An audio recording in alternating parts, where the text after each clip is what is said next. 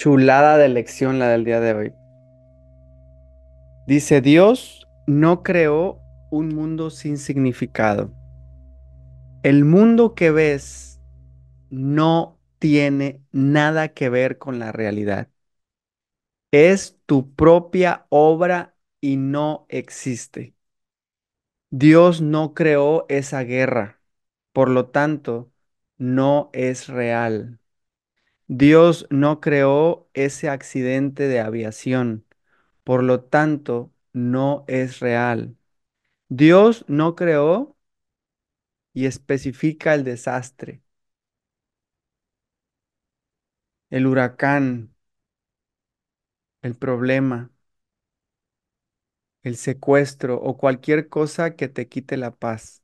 Y por último, di, por lo tanto, no es real. Dios no creó un mundo sin significado. No creó, especifica la situación que te esté perturbando. Por lo tanto, no es real.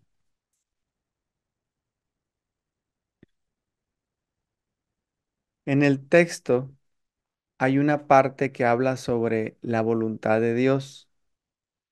Y cuando llegué a esa parte, me voló la cabeza. Dice así,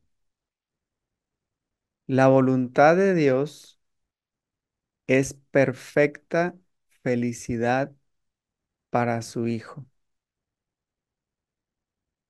Cuando estoy eligiendo pensamientos que me quitan la paz, porque tengo libre albedrío para elegir mis propios pensamientos, cuando elijo pensamientos descendentes, donde pones tu atención, se convierte en tu emoción.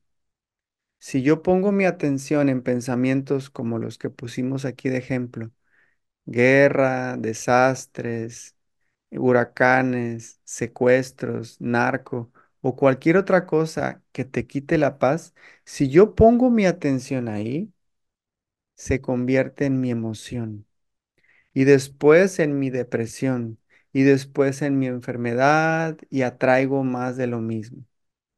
Entonces la clave está en volver a recordar cuál es la voluntad del jefe, del jefe de jefes. Dios quiere perfecta felicidad para ti y para toda la afiliación. Pero como Dios es un caballero, Él nunca va a obligarte a elegir por su voluntad. Eso te corresponde a ti. Y otra parte del texto que me encanta es cuando dice que tú eres lo que eliges ser en este instante santo. El instante santo está inmaculado. Nadie, absolutamente nadie tiene poder sobre el instante santo. Porque en el instante santo tú puedes elegir de nuevo. Así que deja de creer que tú eres lo que tu mente condicionada te dice o que fuiste lo que hiciste ayer o lo que pensaste ayer. Eso no es cierto, porque tú eres lo que eliges ser en este instante santo. Y si ya sabes que la voluntad de Dios es perfecta felicidad para ti y para todos tus hermanos, lo único que nos corresponde es entrenar nuestra mente para elegir pensamientos perfectos. Cuando elegimos pensamientos perfectos, sucede algo maravilloso que es, pienso bien, siento bien, actúo bien y recibo bien.